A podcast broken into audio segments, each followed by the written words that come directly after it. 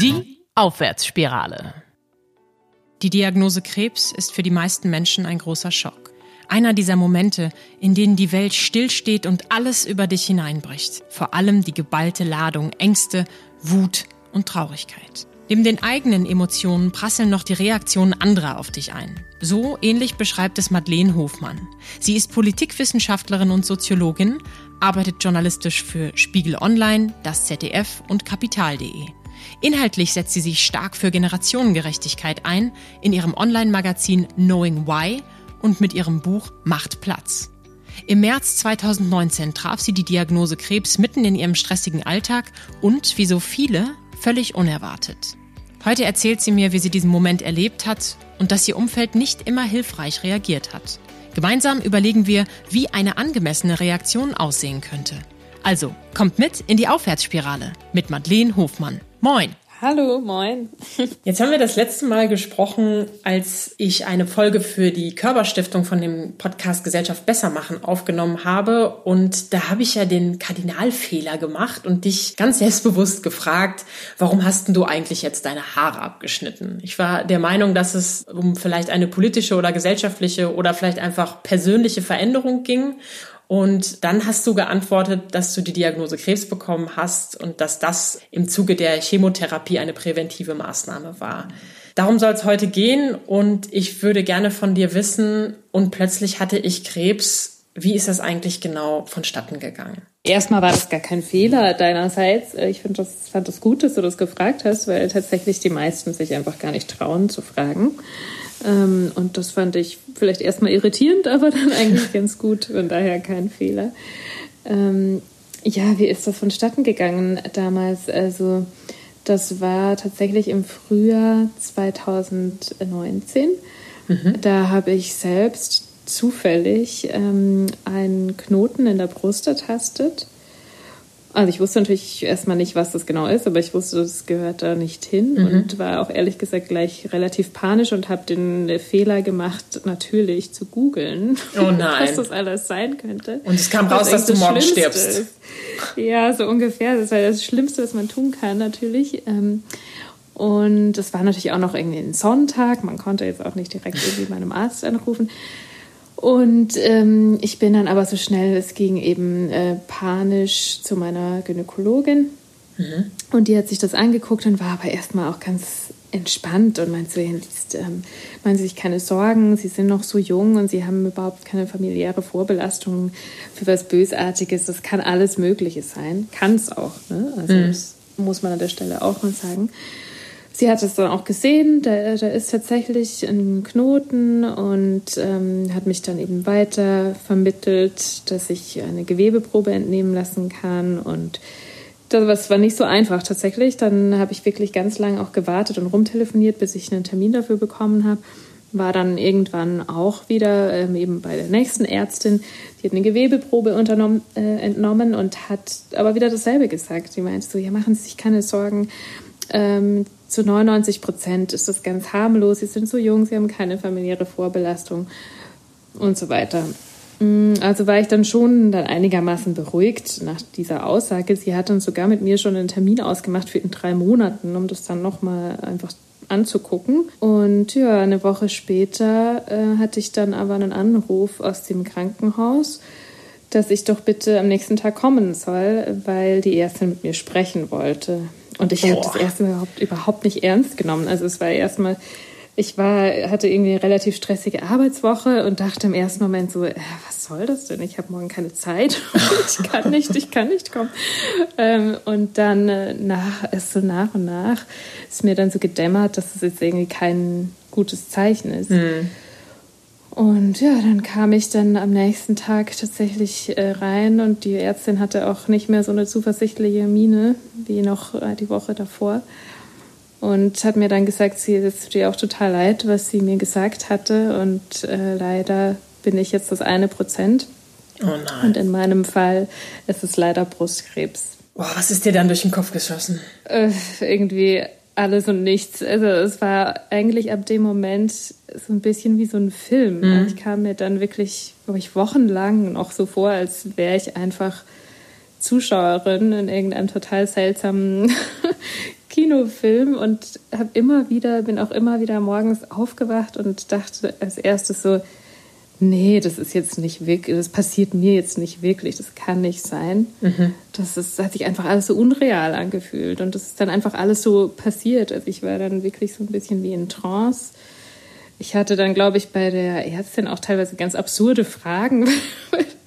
man hat ja auch irgendwie so, ja, man hört ja auch immer so die verschiedensten Dinge natürlich, die man dann mit, mit Krebs verbindet und ähm, ja, was dann, was einem dann als erstes halt so einfällt, sind dann irgendwie, äh, glaube ich, Themen, die man irgendwann mal mit jemandem besprochen hat oder bei jemandem mal aufgeschnappt hat oder so. Also alles total zusammenhangslos und ich war einfach, ich konnte mir auch nichts merken. Ich wusste dann am nächsten Tag schon nicht mehr, was sie mir am Tag davor gesagt hat und ähm, ja, man muss ja auch dann ganz viel Medizinisches so aufnehmen, ne? so irgendwelche Werte. Formeln mhm. und ja, Werte, Prozent, Prozentsätze und irgendwie Heilungschancen, äh, wo ich mir natürlich dachte, was soll ich jetzt mit diesen, mit diesen Heilungschancen anfangen, wenn ich doch schon, von, schon mal jetzt gerade von der Statistik eigentlich so ähm, gefailt wurde ja. im Endeffekt und das eine Prozent war. Also was bringt mir das dann noch äh, wieder irgendwie zu hören, dass es die Chance so und so viel Prozent ist?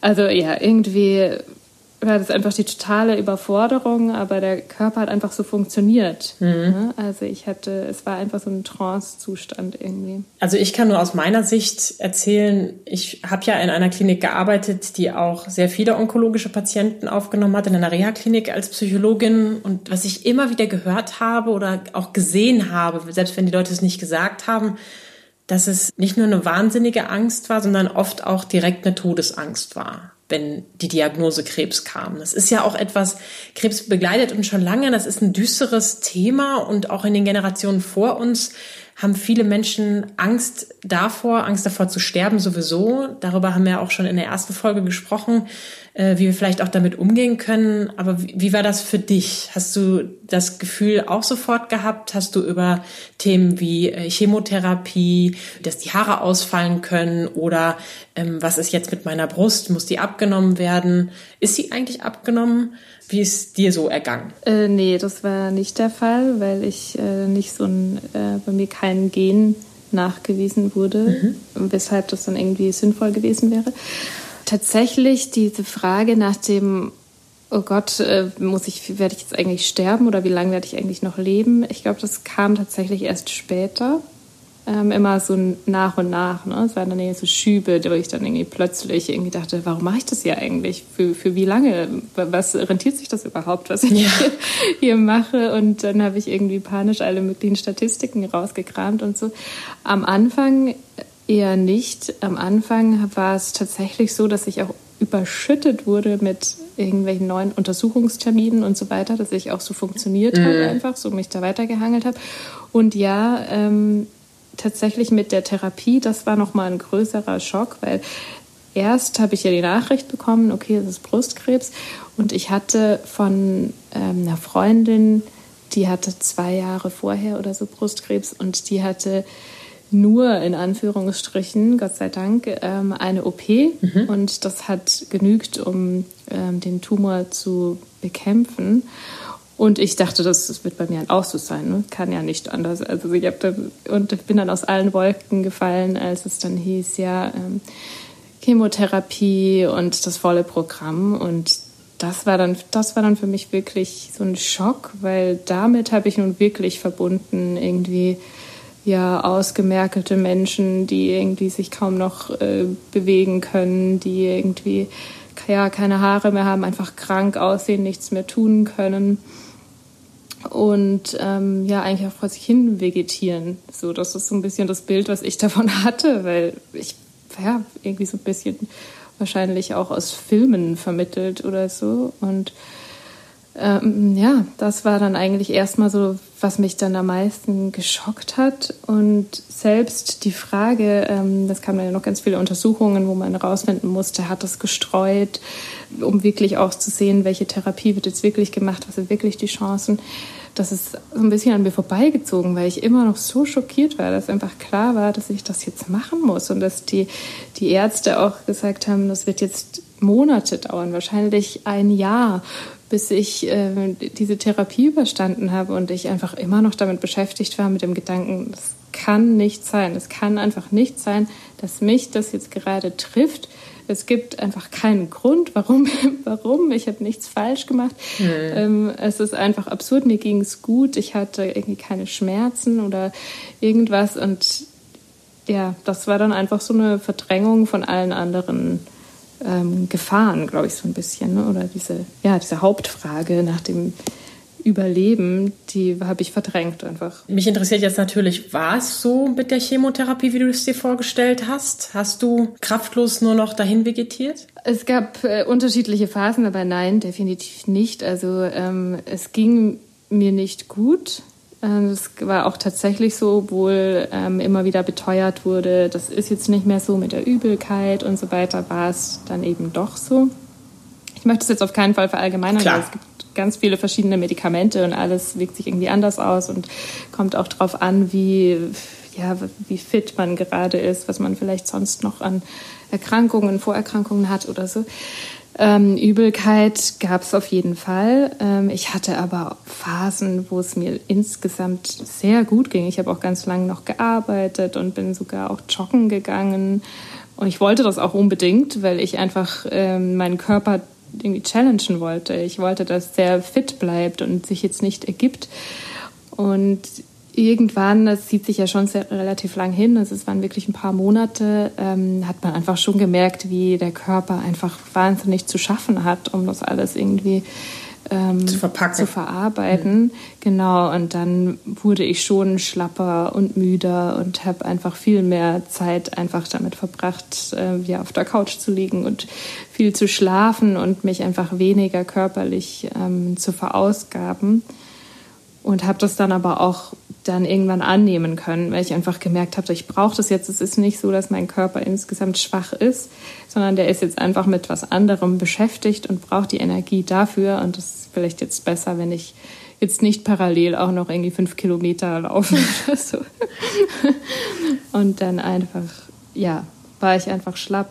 Jetzt ist das eine Phase, gerade wenn man so in Schockzuständen ist oder wenn man sich kraftlos, machtlos, krank, verzweifelt, sauer, verständnislos, hilflos fühlt, wo wir Menschen am allerliebsten andere Menschen um uns herum haben, die uns stärken oder lieber alleine sind. Das ist ja auch nicht bei jedem gleich. Ich frage mich, wie dein Umfeld reagiert hat. Ja, ganz unterschiedlich. Also ich hatte da auch selbst ganz unterschiedliche Phasen, äh, wie du das gerade auch beschrieben hast. Ich glaube, dieses äh, lieber Rückzug oder lieber äh, ganz viele Leute, die verständnisvoll sind um einen rum, das war ganz gemischt. Mhm.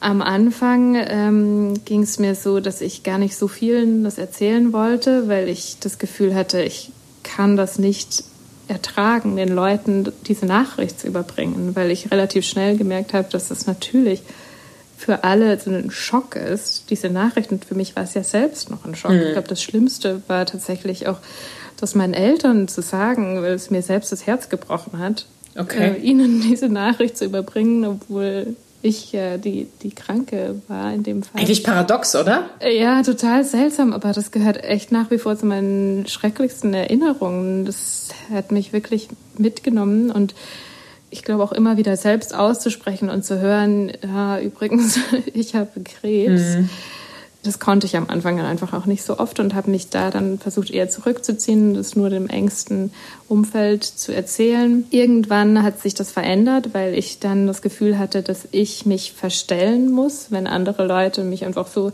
sich bei mir melden und sich fragen, na, wie geht's denn? Und ich dann sage, ja, ja, alles okay, so nach dem Motto. Mhm. Dann hatte ich irgendwann das Gefühl, das möchte ich nicht mehr. Ich möchte jetzt einfach offen damit umgehen können, weil es ist jetzt eben mal mein Leben und ich muss jetzt damit ehrlich umgehen können. Und dann habe ich es einfach äh, immer erzählt, wenn sich die Gelegenheit bot. Und dann hat man natürlich die unterschiedlichsten Erfahrungen gemacht. Also natürlich schon vorher im engen Umfeld. Jeder Mensch reagiert anders auf solche Nachrichten.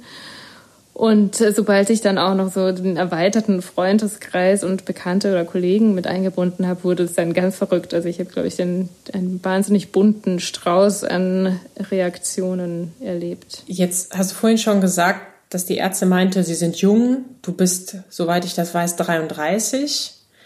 Ich bin ja auch 35. Wir sind jetzt in einem Alter, da gehört das Thema Krebs jetzt nicht unbedingt zu einer alltäglichen Bestandsaufnahme des Zustandes. Mhm. Ich könnte mir auch vorstellen, dass es vielen Menschen auch Angst macht. Ich meine, ich persönlich habe das Gefühl, dass das Thema Krebs immer größer wird in unserer Gesellschaft, dass es ähm, mehr Krebserkrankungen gibt. Es kann aber natürlich auch einfach daran liegen, dass wir jetzt nicht mehr zwölf sind, wo das deutlich weniger unseren Alltag bestimmt. Und je älter wir werden, umso ernster werden natürlich auch unsere Themen.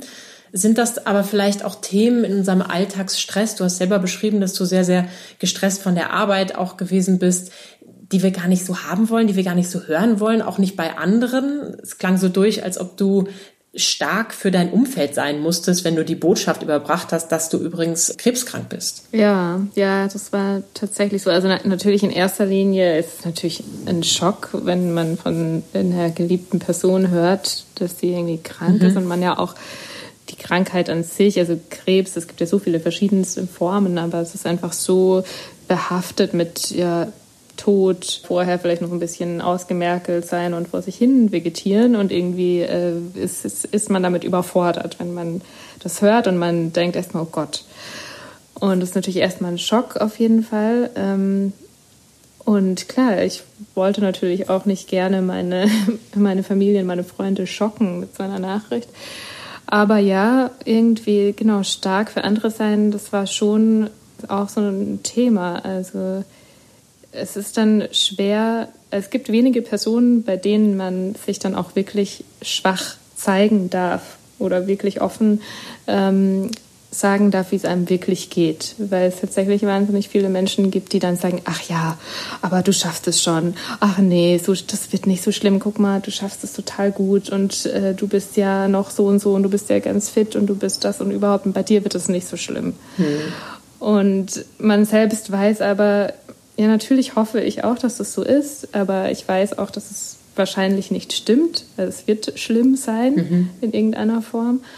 Und ich möchte auf jeden Fall auch eigentlich gerne die Möglichkeit haben, auch dann traurig oder auch mal schwach oder so sein zu dürfen. Ne? Und das äh, hat man bei vielen Leuten tatsächlich nicht. Ich bin da auch ein bisschen feinfühlig, muss ich ganz ehrlich sagen. Ich weiß noch, also da war ich so 14, da habe ich bei der Johanniter-Jugend ehrenamtlich gearbeitet. Und eine der ersten Einheiten, die wir hatten, war die Betreuung von Menschen am Unfallort das Schlimmste, was man uns damals gesagt hat, was man diesen Menschen sagen kann, ist, alles wird wieder gut. Mhm. Denn wir wissen ja gar nicht, ob alles wieder gut wird. Und das habe ich gerade schon gedacht, als du über die Ärztinnen gesprochen hast, die dir gesagt haben, sie haben gute Gene, sie sind jung, sie sind fit. Natürlich es geht ja auch ein bisschen darum, dass man die Menschen nicht verrückt macht. Und wenn man sich jetzt Statistiken anschaut, dann ist es vermutlich auch gut, wenn es so gesagt wird. Und ich bin auch froh, dass die Ärztin dir dann gesagt hat, dass es ihr leid tut, dass sie dir vorher so viel Hoffnung gemacht hat und dich jetzt enttäuschen musste.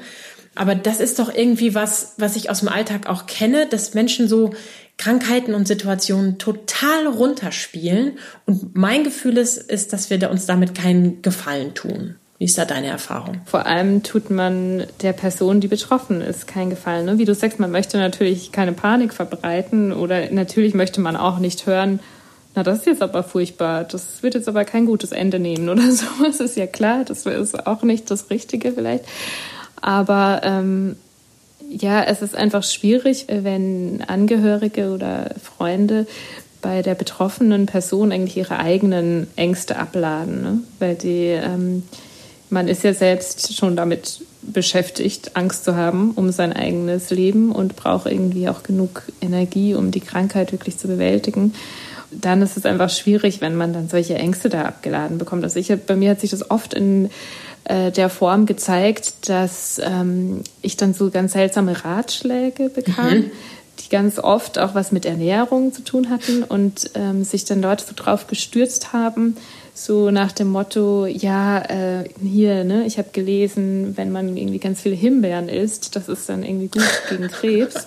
Und ich mache das jetzt und deswegen kriege ich das ja nicht. So nach dem Motto, mhm. weißt du, das war so eine eigene, so ein, weil sie selbst dann Angst hatten, weil es jetzt so nahe ja. kam, an jemanden, den sie auch kennen, ähm, dass sie sich irgendwas gesucht haben, mit dem sie rechtfertigen konnten, dass sie aber das nicht treffen kann. Und es ist erstmal ja nicht böse gemeint, aber das kommt natürlich bei der Person, die krank ist, so an, als würde man ihr jetzt die Schuld für die Krankheit zuschieben. Ah, okay. Weil man vielleicht äh, eben vorher nicht genug Himbeeren oder Selleriesaft oder was auch immer zu sich genommen hat. Ähm, oder Leute, die sich dann plötzlich selbst irgendwie zu Medizinern ernennen und die dann irgendwie, ja, die dann irgendwelche anderen äh, Themen irgendwie finden, warum man das jetzt wahrscheinlich bekommen hat und sie selbst es aber nicht bekommen werden. Und das ist wirklich schlimm, weil man natürlich selbst sich schon die Frage stellt, warum habe ich das bekommen? Habe ich mir das irgendwie selbst eingebrockt? Krass. Dann irgendwie aus dem Umfeld noch irgendwie sowas zu hören, ist natürlich nicht gerade ja, hilfreich. Ja, nicht gerade schön einfach, ja, nicht hilfreich. Hast du denn genug Himbeeren gegessen früher? Nein, Spaß beiseite. Offensichtlich nicht. Ja, Selleriesaft habe ich auch nie getrunken. Vielleicht ist das das Problem. Die Celery Juice Challenge habe ich gemacht und sie hatte bei mir überhaupt nicht die Auswirkungen, die alle beschreiben. Also habe ich es dann auch wieder gelassen. Was ich gerne wissen würde von dir ist, ob du Tipps hast, wie man sich verhalten kann. Also was hättest du dir gewünscht von deinem Umfeld? Wie könnten wir reagieren, wenn jemand mir sagt, er hat eine schlimme Krankheit, eine chronische Krankheit ähm, oder wie in deinem Beispiel äh, ganz konkret, ich habe Brustkrebs und keine Ahnung, wie es weitergeht sozusagen? Erstmal ist natürlich da jede Person wieder unterschiedlich Klar. und ich glaube auch, dass die Phasen auch unterschiedliche sind. Man braucht in unterschiedlichen Krankheitsphasen einen anderen Beistand.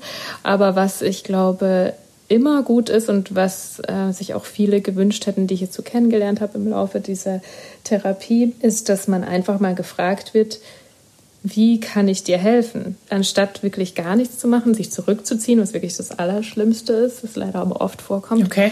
Vielleicht auch offen zu sagen, wenn man jetzt nicht damit klarkommt, ne? einfach zu sagen, du, ich weiß jetzt irgendwie überhaupt nicht, was die richtigen Worte sind. Wie kann ich dir helfen? Mhm. Ganz simpel, das ist noch gar nichts Besonderes, aber was ist ehrlich und ist irgendwie besser, als einfach zu verschwinden oder mit irgendwelchen ungewollten Ratschlägen um die Ecke zu kommen oder gleich vielleicht auch in Tränen auszubrechen, wo, was dann auch schwierig ist für den Patienten natürlich, aber kann man jetzt auch nicht immer so steuern und dann auch einfach mal in den Arm nehmen, ne, je nachdem, wie eng man natürlich ist.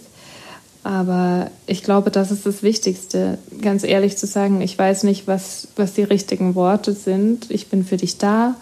Wie kann ich für dich da sein? Was hilft dir jetzt? So, das ist, glaube ich, die Basis. Ne?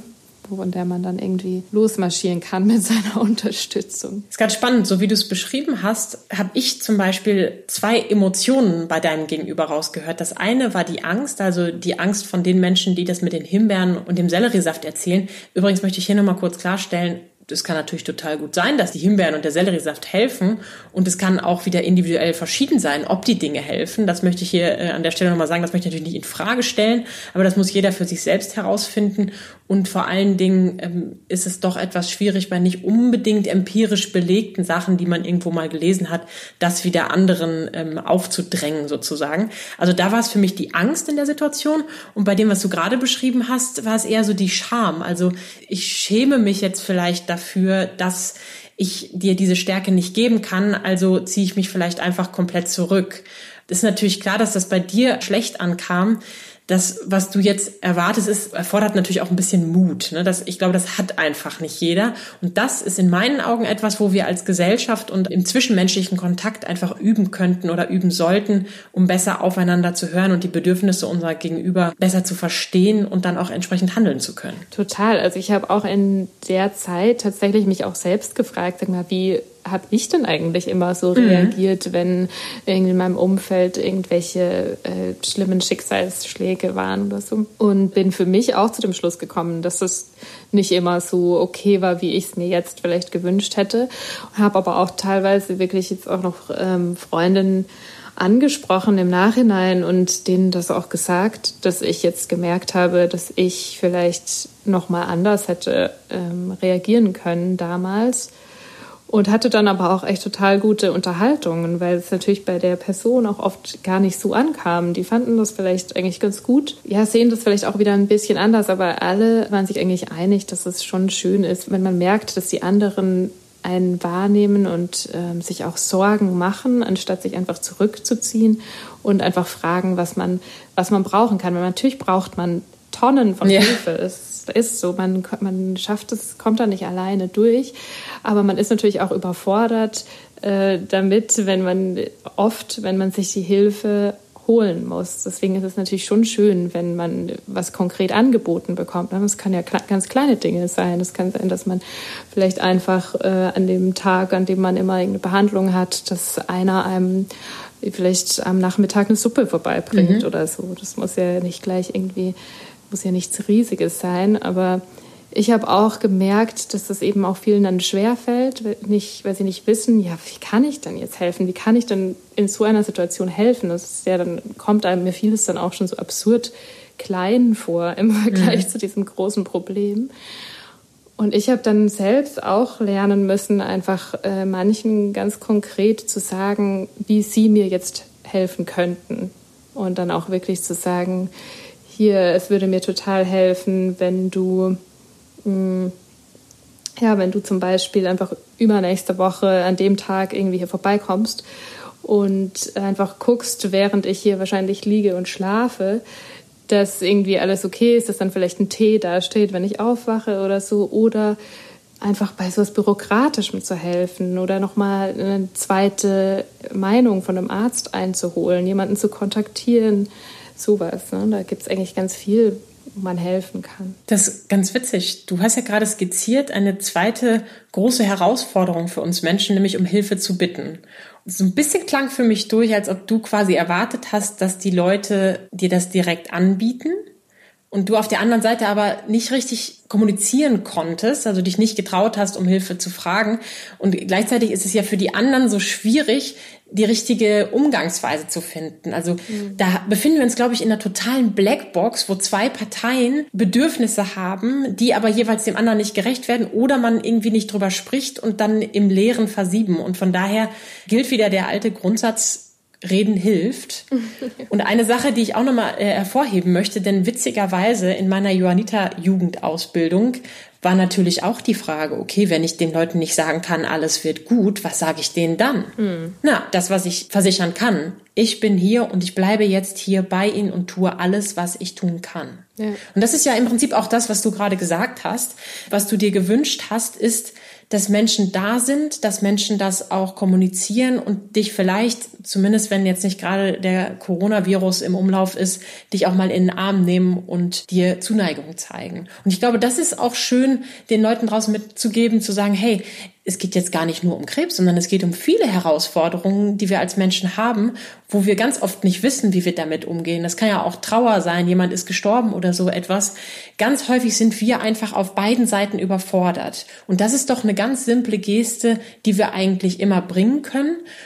Und trotzdem glaube ich, wir sollten auch immer gucken, dass wir nicht zu viel tun. Also dass wir auch da widersprechen und sagen, ich habe das Bedürfnis, dir etwas Gutes zu tun. Gibt es etwas, was ich dir Gutes tun kann? Oder möchtest du lieber für dich alleine sein? Denn auch das ist ja total okay. Mhm, ja. Vielleicht zum Schluss nochmal. Du hast jetzt, das ist jetzt schon eine Weile her und du bist mittlerweile so stark, dass du auch hier öffentlich drüber redest. Das freut mich natürlich ganz besonders. Und ich danke dir auch, dass du deine Erfahrungen hier mit uns geteilt hast. Wie hast du zu dieser Stärke gefunden und was hat dir persönlich auch geholfen in dieser Zeit, wo du dich oft auch so hilflos, so wütend und so traurig gefühlt hast? Hm, ja, gute Frage. Also ich empfinde das jetzt nicht als Stärke, darüber zu reden, ehrlich gesagt. Ich hatte einfach tatsächlich ein bisschen auch aus der Situation heraus, dass ich eben gemerkt habe, oh, da ist aber eigentlich noch ganz schön viel Redebedarf. Wir müssen eigentlich offener mit dem Thema umgehen. Mhm. So nur so helfen wir auch den Betroffenen, ähm, wenn möglichst äh, ja auch viele Menschen wissen, wie es einem in so einer Situation geht. Und deswegen bin ich da auch offener geworden. Und wie ich dir auch anfangs ja gesagt habe, ich hatte irgendwann das Gefühl, dass ich mich selbst verstelle oder einen Teil von mir irgendwie verstecken muss, wenn ich nicht darüber rede. Und deswegen habe ich irgendwann versucht, ja, wie, weil es natürlich mein ganzer Lebensinhalt quasi war, ne, eine ganze Zeit lang, äh, während andere sich darüber unterhalten, na, und was hast du im letzten halben Jahr gemacht? Ich war halt die ganze Zeit immer bei irgendwelchen Therapien und trotzdem äh, wollte ich mich ja aber auch mit Menschen unterhalten über mein Leben. Also habe ich dann halt einfach erzählt, ja, ich war eigentlich jede Woche im Krankenhaus. Und so hat sich das so ein bisschen ergeben, um mich selbst auch ein bisschen zu befreien aus diesem Rückzug, in den man dann teilweise gezwungen wird während so einer Erkrankung.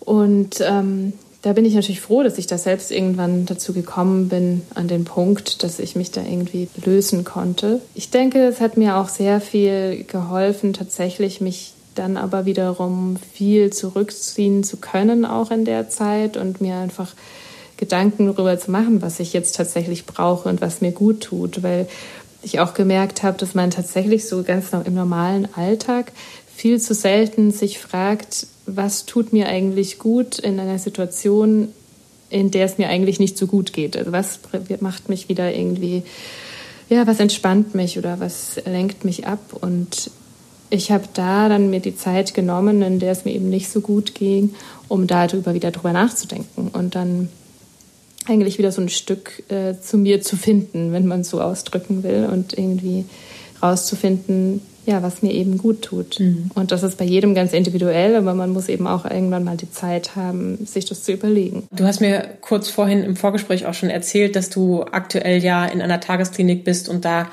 man würde jetzt medizinisch wahrscheinlich sagen, die Nachsorge machst. Ich finde es aber auch gleich eine Präventivmaßnahme, wo du eben genau diese Dinge nochmal lernst, auch darauf zu achten, wie kann ich meinen Alltag so strukturieren, dass es mir gut geht, dass ich mich nicht in meinem Stress verliere zum Beispiel, dass mein Körper sich auch wohlfühlt. Jetzt hast du am Anfang davon geredet, dass du natürlich wie so viele von uns nach der Diagnose beziehungsweise nach deiner Selbstdiagnose erstmal Dr. Google gefragt hast und eigentlich wissen wir auch alle, dass das Quatsch ist und dass wir uns damit nur noch mehr ähm, nervös machen und verunsichern.